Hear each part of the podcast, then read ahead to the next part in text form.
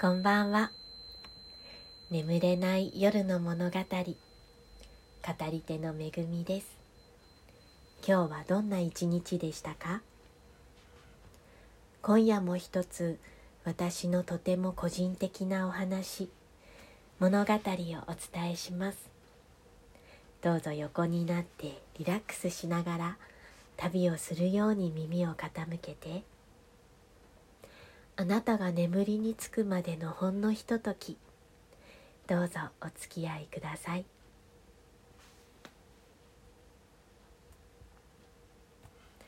方言ってとても魅力的だと思います。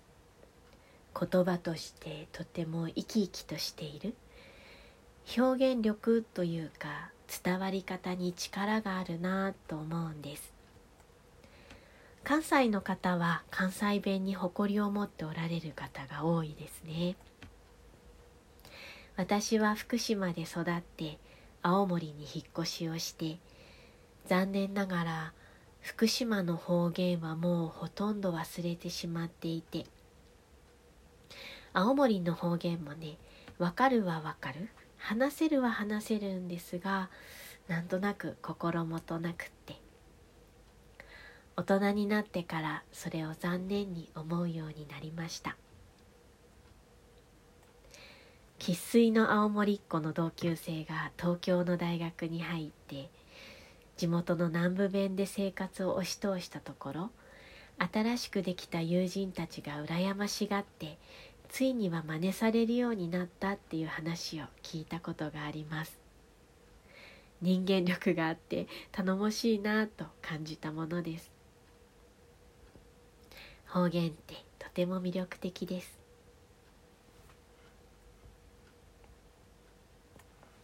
さてここからは今夜のテーマへ。台本のない一人語りの時間です。その日のテーマは基本的にくじ引きで選びます。1回では語りきれないテーマもたくさんあるだろうから一区切りするまで次回へ持ち越し。場合によっては再度そのテーマをくじ引きボックスへ戻すというルールです。今夜のテーマ天然パーマとルッキズムです。はい。私の今日はね髪の毛についてちょっと話をしたいなと思います。ついにこのテーマがやってきたかと思います。というのは今あの普段ね私社会的な生活をつまりお仕事とかこうする時はウィッグをつけて過ごしてるんですね。で家とかあとたまに本当にプライベートでお出かけする時にあの地毛の髪の毛をこう言って出かけるっていう時もあります。隠してもいないのでねあの聞かれたら「あそうなんだあのウィッグなんだ」っていうしたまに世間話でね「私ウィッグでね」っていうこともあります。髪の毛どうなってるかっていうと,、えーと、天然パーマなんですね。チリチリのその黒人さんみたいな天然パーマであのー、すごいファンキーな髪の毛になっちゃうんですよ。あのこれで社会に出たらちょっと髪の毛にばっかり目がいっちゃうだろうなっていう感じのこうある意味日本人離れした髪質なんです。で傷みやすくってすごくですぐ切れちゃったりとかあと乾いててね質が。で水気を弾いてしまうし重さがあんまりないから前髪とか作っても風吹いたらその風の吹いた形のまま止まってるみたいな。風が収まっても戻ってこないみたいな。そういうあの髪質なんですね。で溶かしたら広がっちゃうしあの、まあ、ずっと縛って言え言えればいいんだけれどもあのパーマちょっとかけすぎちゃって私である時根元からそのあの切れちゃって髪の毛が言うことができなくなっちゃったんですね。で今はだいぶ伸びて頑張れば言えるっていう感じなんですけどあのそれもすごい時間かかりましたね。でそれでこういろいろな経緯があってウィッグにたどり着いたというまあいろいろ面倒くさくなっちゃったんですね あの髪の毛の世話をしたりその気を使ったり悩んだりすることがでウィッグだったら楽しめるし自分の憧れてた髪型もできるし手軽だしまあねあの痛かったりとかもするんですけど、まあ、今はこれでいいかなっていうふうに思っています。でこのことから、まあ、いろんなことを感じながら思春期を過ごして大人になっていったわけなんですけど今日の話はそんな話です。えっとねうちの家族の中で私みたいな髪質の人っていないんですよ。妹とか超ストレートのまっすぐな髪だし。で完璧に覚醒遺伝なんですね。親戚の女の子の2人双子の女の子がいるんですけどその子たちが同じような髪質だったりします。お友達があのめぐみさんの先祖にきっと黒人さんいたんだねって言って 言ったりしたことがあったんですけどそうまあそうなのかもしれないですね。なんかどっかで血が混じってこうたまに出てくるみたいなことなのかもしれません。母はねこの私の髪の毛のことすごく気に病んで自分を多分責めていましたね。小学校上が上がるか上がった上がらないかの頃にこの天パの髪の毛をなんとかストレートにしようとして私を美容室に連れて行ったりしてました。23回かなでも行ったの。で文字通り髪の毛を引っ張ってまっすぐにする。っていう施術を受けるんですけども痛くて痛くてこれが泣きながらそれをこうされているっていうね。もう嫌ってなるし痛いよって泣くしで終わると一通り終わると母がその美容師さんに「この子がこの痛いのをね忘れた頃にまた来ます」なんて言って。でもまあ23回で行くのやめたんだと思いますね、まあ、結局当たり前だけどそれでまっすぐにはならないからねであの美容室ってでも一体何だったんだろうなんかそういう専門の美容室ってわけじゃなかったと思うから母がなんか無理難題を押し付けたのかもしれないなと思います。あと家で何かのチラシを見て急に電話かけ始めて母がいろいろ聞いてで電話切った後にすごいがっかりした顔をして私のこと見て多分なんか髪の毛まっすぐになりますかっていう問い合わせして「えー、それは無理です」って言われたんだろうなと思ってまあ、そんなことがありましたね。であと子供の頃から白髪も結構たくさんあったので母が髪を染めてくれてました。あの朝その根元の白いとこだけこう黒く染めるようなスプレーみたいなやつ今でもあるのかな？でそれをしてくれる時もあってで自分はその頃どういうふうにその髪の毛見えてるのか知らなかったんですけど見たらなんかこうスプレーみたいのしてるってわこう見てわかる感じだったらしくってこうクラスの男の子たちに結構ねからかわれたりしてまああのからかわいじめじゃないですけど髪の毛のことでこうからかわれるみたいなのは本当に日常茶飯事でしたね。で福島のマンモス校にいた頃はそういうこと感じたことなかったんですけど青森の小さな学校に転校していったら男の先生の何人かがすごいこう私のことを気味悪がってるっていうのが分かって多分それはこう見た目も一つの要因原因だったのかなって思うんですよね。なんかこう転校生が来たちょっと変わった養子の子が来たみたいな感じで。であからさまにすごく嫌がらせされたわけじゃないんだけどもなんかこう差別してるっていうのは子供心にも感覚として伝わってきてですごいびっくりしたんです先生ってそういう差別とかする人じゃないあのそういう人は先生にはならないと思っていたから当時えー、って先生でも差別とかってするんだってびっくりしましたね。でまあそれこそがその差別のあの特有の感覚だと思うんですけどその他の友達はその先生のこといい先生だって言って慕ってるでも私だけがその先生から差別されてるっていうことが分かるっていうこれは絶対に当事者じゃないとわからない感覚だというふうに思うんですよね。でその差別先生がさ なんかだんだん偉くなっていくんだよね。なんか教頭になったり校長になったり果ては町の町役場のね議員になったりとか。でそういうのをこう見るたびなんかすごい違和感っていうか変な感じがしてへえってそういう差別するような人がそういうふうに上に立っていったりするんだなって、ね、子供心にもなんかすごい変な気持ちがしたっていうのはねすごい覚えてますね。でまあそうですね 10代はそんなこんなで大体、まあ、短くしたりとか憧れて前髪作ったりとかしたこともあったんですけど髪型変えると結構な頻度でこう結構な確率で大惨事になっていたと思うんですよね。だから日本人のそのヘアカタログとかが絶対に合わない私には関係のない本世界だったしそのもともと持ってるものが違うのにそこに合わせようとすることの無理さっていうのがもうずっとずっとずっとあるんですよね。しょうがないですね。これを解消しようとしたら私が世界にアフリカとかに行くしかないと多分ね。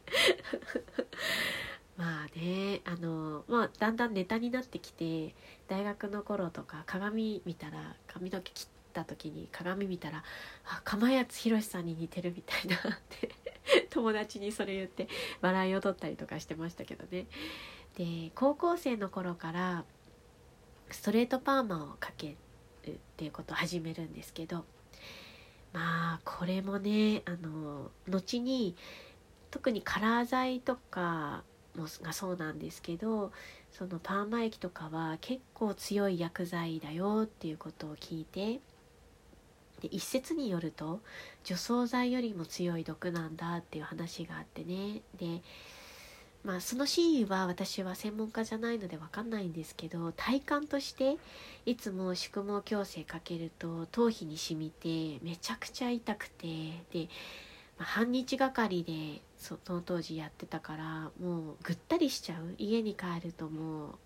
ぐっすり眠るみたいな疲れて。そういう体感があってもうかけるのもうやめようって思ってたんですよね。怖くなっちゃって。あの最後にその毒が子宮に届くよみたいな話も聞いたりして。でその自分の髪の毛をこう愛そうみたいな気も努力しよう愛する努力をしようみたいな感覚もあったんですけど。なんかそれはそれでなんか周りがこう放っておかないというね。っていうところが社会というのはねなんかあるんですよね。最後はねでもあのパーマパーマかけすぎて痛みすぎちゃって。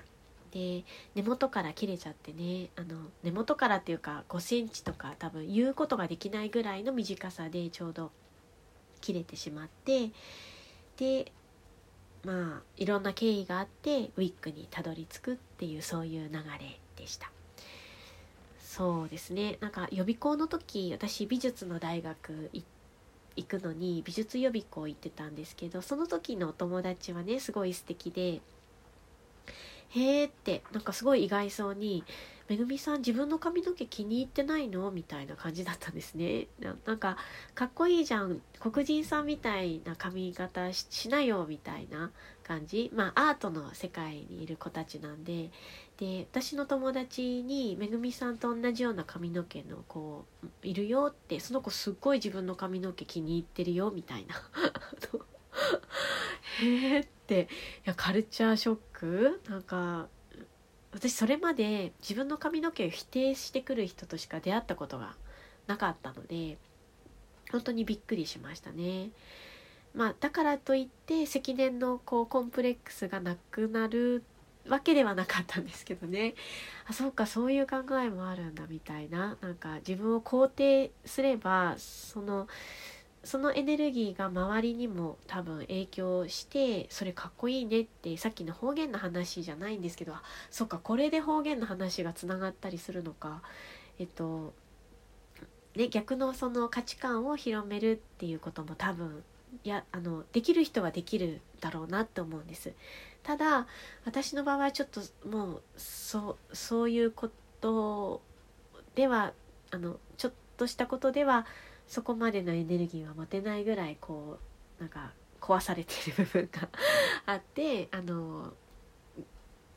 そういうふうにはならななれなかったんですけどでもなんとなく考え方としてはそういうふうにもできたんだろうなっていうことをあの学んだりしましたね。あの予備校の先生は東京芸術大学の学生さんとかが来て先生のバイトバイトで先生してたりするんですけどその先生方とかにも「あのお前らしくていいじゃん」って言われたりしてあれはちょっと嬉しかったですね本当に。なんかあのそううんなんかそういうものに出会ったりとかもしました。でもやっぱり母親ですよね。なんかみっともないみっともないってこう大人になってからはあからさまにこう言ってくるようになってちょうど私が髪の毛そのパーマかけすぎて切れちゃった時にどうしようもなくなっちゃってあのバンダナをねあのするようになったんです。もう宿毛矯正はかけたくなかったしでも髪の毛を言ってまとめることもできないからそのバンダナをつけてこう日々過ごしててちょうどそれが青森に帰ってたその実家に戻ってた時期だったので農園とか勤めてた時だったからそんなにこう仕事にも支障が見え方として支障がなくってみたいな状態ででも母がすごいこう私の顔を見るたびに髪の毛なんとかしなさいお化粧しなさいちゃんとしなさいってめちゃくちゃ言ってきて口開けば批判小言のあら雨嵐っていう感じ。まあ養子に関することだけじゃなく母の中にはこう不安とか不満とか当時いっぱいあったと思うんです。あの私が脱原発運動をすごくあの一生懸命やってるなみたいなのとかその仕事もそういう関係の農園で働いてどうすんだとか地元のね周りの人原発で働いてる人もいる中でそんなことやって大丈夫なのかとか貯金してんのかなとか なんかいろいろやってるみたいだけどその辺はどうなってるのかなとかいろいろすごくこう母母親として心配事があったんだと思うんです私に対して。だから顔見るたびに批判でたまにこう階段のとこ私の部屋に行く階段のとこに手紙が置いてあると思ってそれ読んだらまああの小言 批判。まあでも私からすると本当にうんざりもう積もり積もった怒りのゲージが上がってしまって本当に嫌でしたね。参ってしまって。で最後ついに口論になってね母と。で私がもう涙ながらに「お母さんってもうパーマかけすぎて傷んで髪の毛切れちゃったの」もう言うこともできないしもうこれ以上宿毛矯正かけたくないの。って。どうしようもできないんだって。って。訴えたんですね。もうその訴えの中には母が期待する自分にはなれないってあのもう諦めてくれっていう何ていうか切実なこう分かってほしいっていう切実な思いがあったんですけどなんか母はいやそれでもでもお母さんはどうにかしてほしいもう本当にみっともないっていう反応だったんですね。ちょっとね絶句しちゃって。もうそれ聞いてなんかこう怒りがね爆発しちゃってあのー、こう足元に線が見えましたね。あこの線越えたら家庭内暴力だと思って。まあ、気持ちとしてはもう母のことを突き飛ばしてる感覚でしたね。まあ突き飛ばさなかったですけどね。リアルにその線を越えてしまいそうな瞬間でした。もう本当に積年の多分思いがこう募っていて。で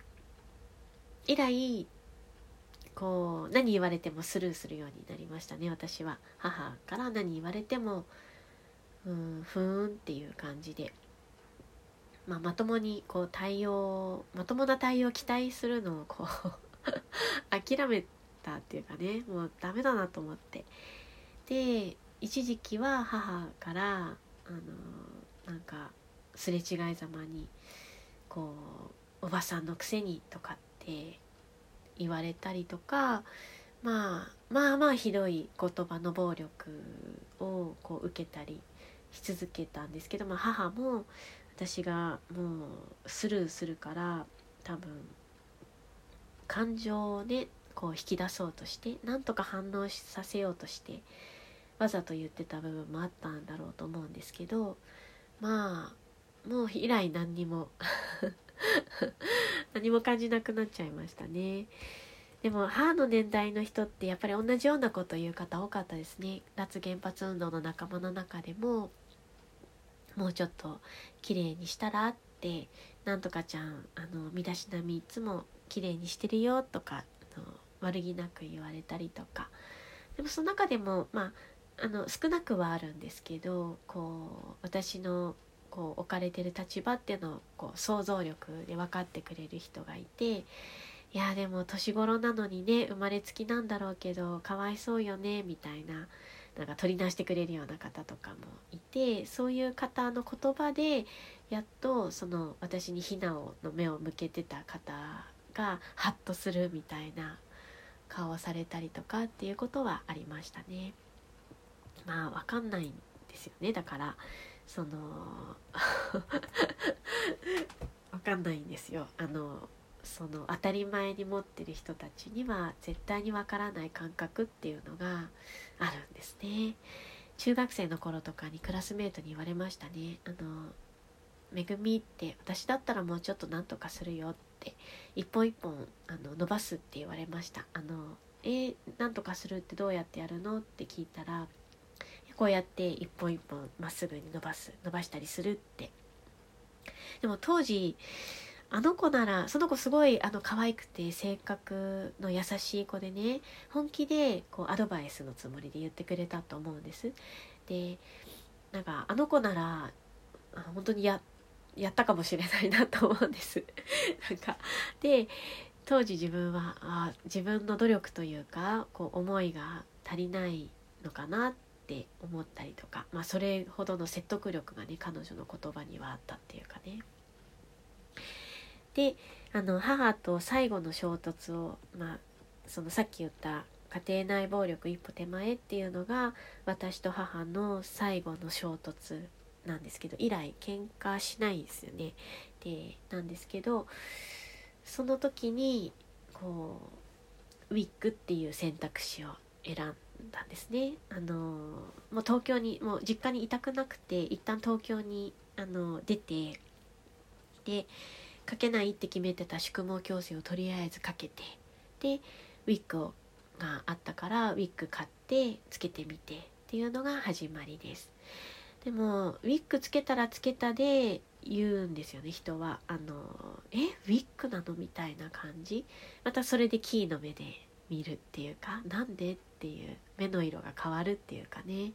でそれをこうからかう人とかもいますね。なんか酔っ払ってあの髪の毛あいつの髪の毛引っ張ってみろやみたいな男性がいたりとかね。で結局だからま何しても言われるんだっていう。天パの髪の毛そのね生まれ持ったままでなんとか頑張っても言われるしあのウィッグかつけたらつけたでウィッグなんだねって言われるんだなって。もうあのどう転んでもいわゆる日本人な黒髪ストレートには絶対になれない。なれないのにお前は黒髪ストレートじゃないんだなって言われる。本当にどうしようもないですよね。でまあ社会が私のファンキーを許さないっていう。私にもしね本当に人間力っていうかこうパワーがあってあの例えばその時家庭教師やってたんですけど本当に実力のあるスーパー家庭教師だったら今だったらスーパー営業だったら堂々と好きなようにいくらでもファンキーな、ね、髪の毛して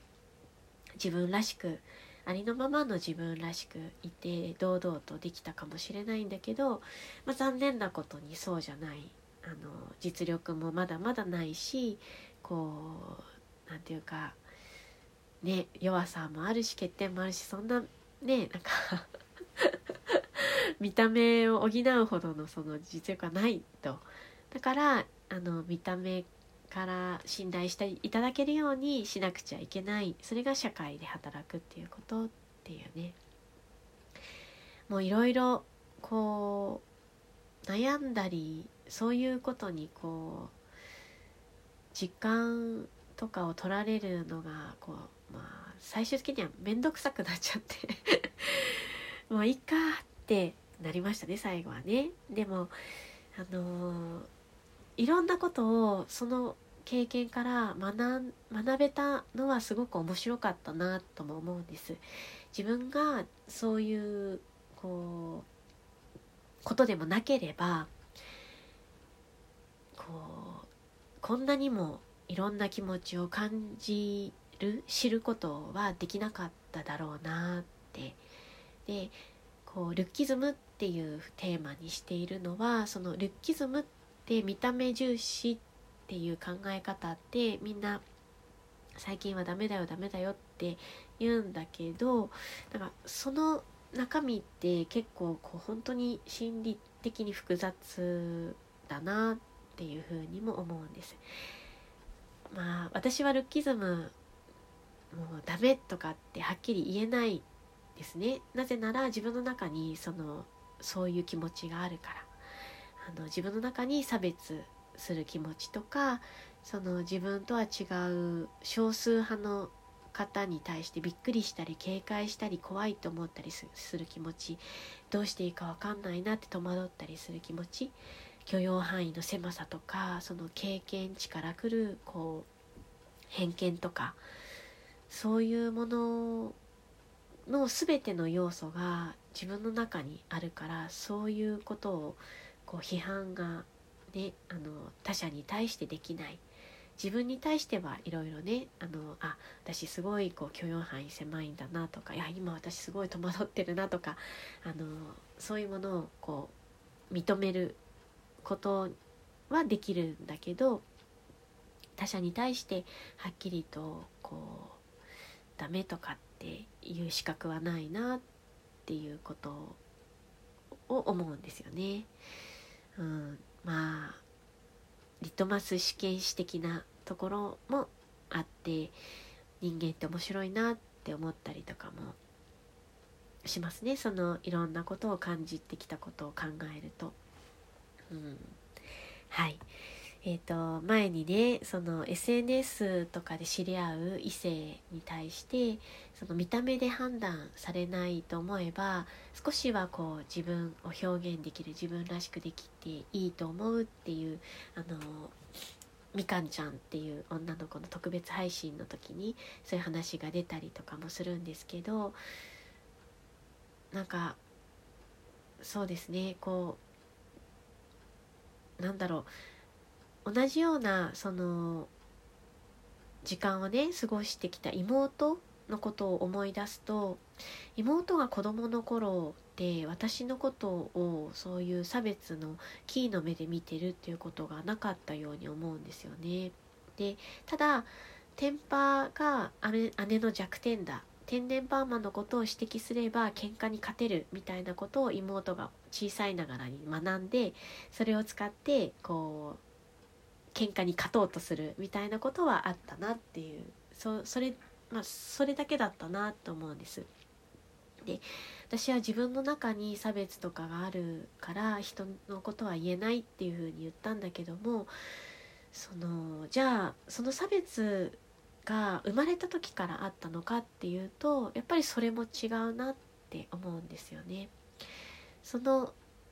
そういう価値観あのそういうものだということをやっぱり見せた大人がいるっていうことは、まあ、紛れもない事実なんじゃないかなと思うんです。だから子供の前に立った時に大人はなんかそういうこ